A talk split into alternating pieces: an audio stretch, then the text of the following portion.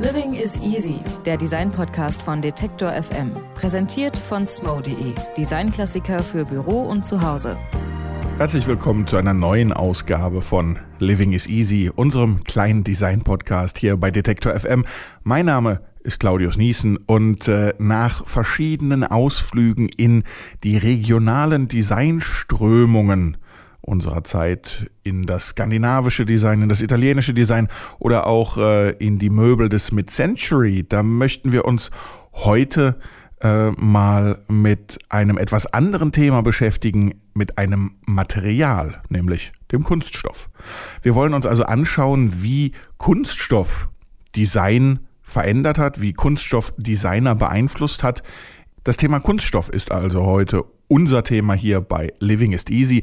Und äh, wenn Sie Lust haben, dann können Sie natürlich auch die anderen Folgen nachhören. Das sei an dieser Stelle nochmals erwähnt. Bei Apple Podcast, Google Podcast, Spotify, Deezer, eben überall, wo es gute Podcasts gibt. Natürlich auch auf Detektor FM.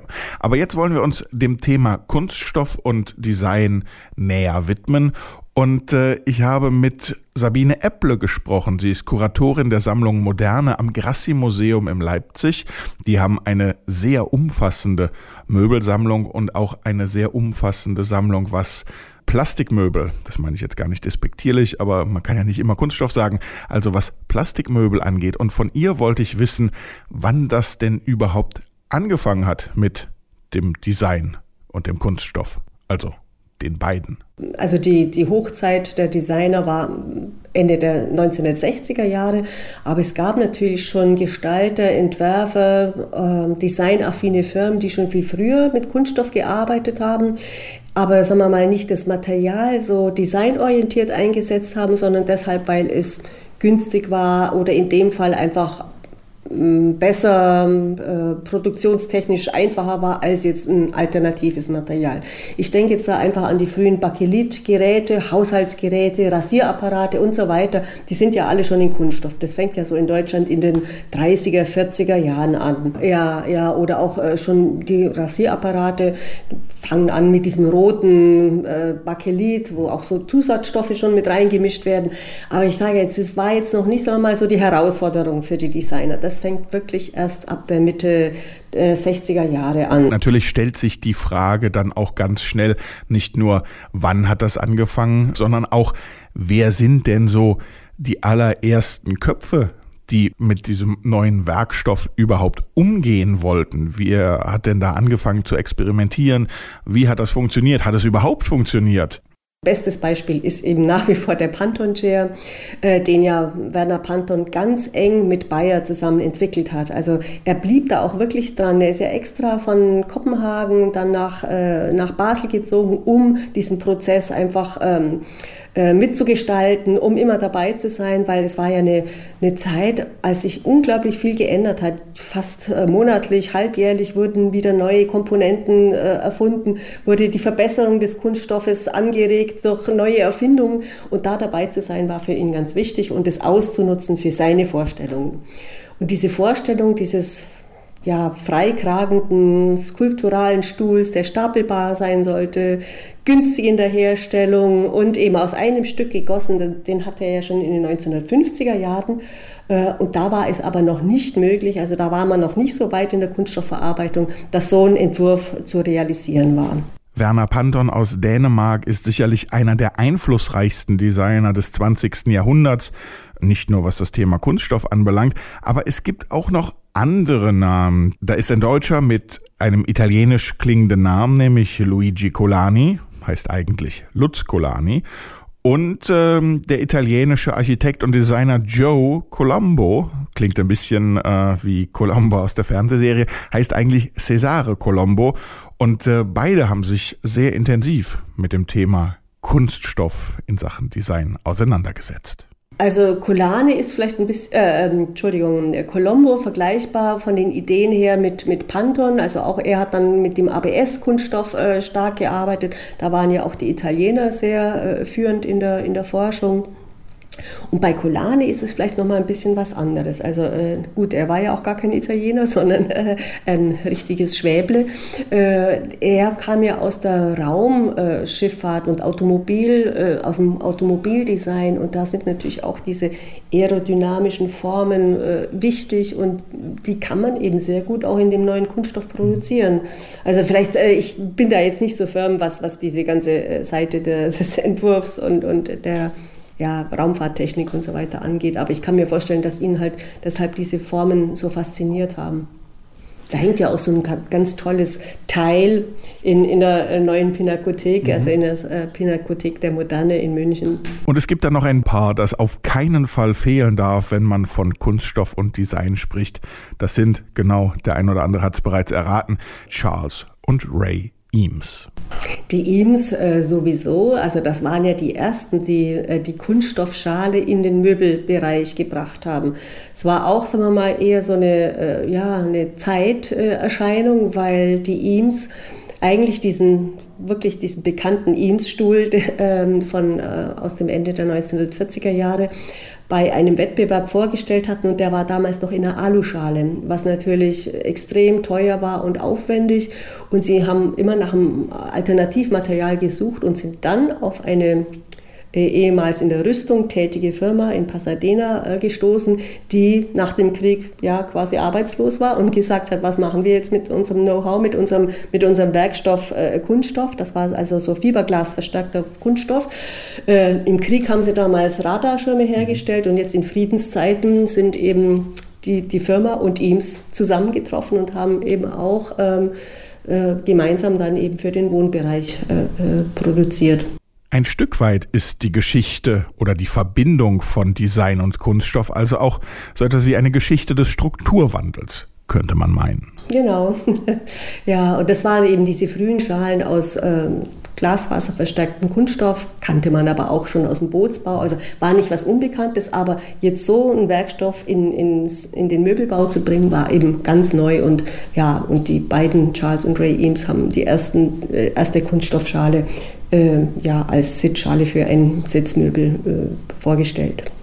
Kunststoff als Werkstoff, das sehen wir heute durchaus kritisch, aber auch schon in den 80er Jahren, beziehungsweise rund um die Ölkrise herum, äh, hat man den Einsatz von Kunststoff auch im Design das ein oder andere Mal hinterfragt. Ja, ich, da war ich auch noch Kind. Ich, ich habe das wirklich mitbekommen, wie auf einmal der Verkehr stillstand, wie es ganz ruhig war, wie kein Auto mehr fahren durfte. Im Fernsehen wurden Bilder der Autobahn gezeigt, die völlig leer waren, was man auch in den 70er Jahren auch, ja natürlich auch nicht mehr kannte.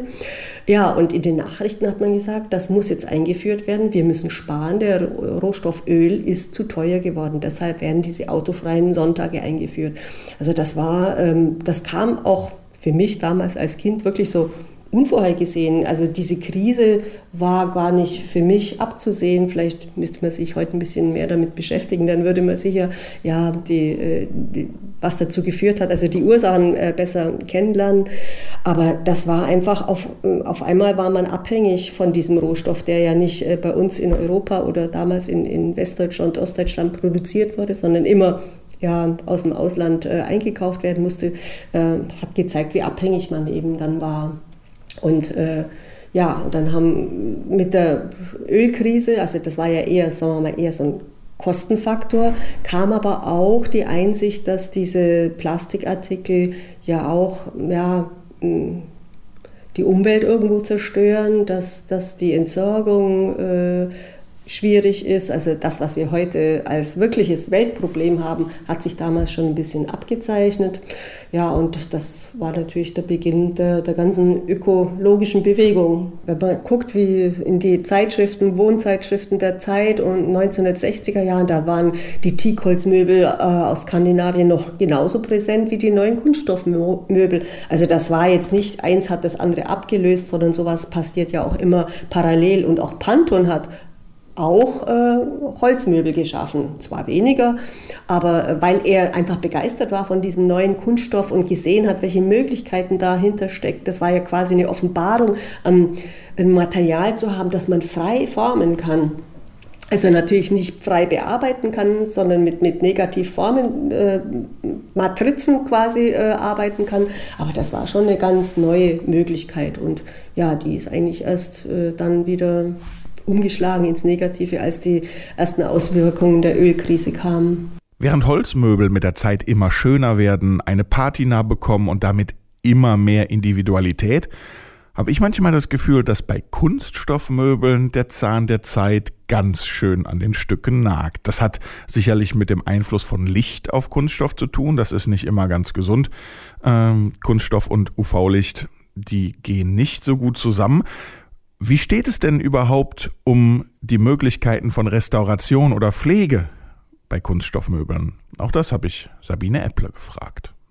Es gibt Forschungsprojekte dazu an der Fachhochschule in Köln beispielsweise.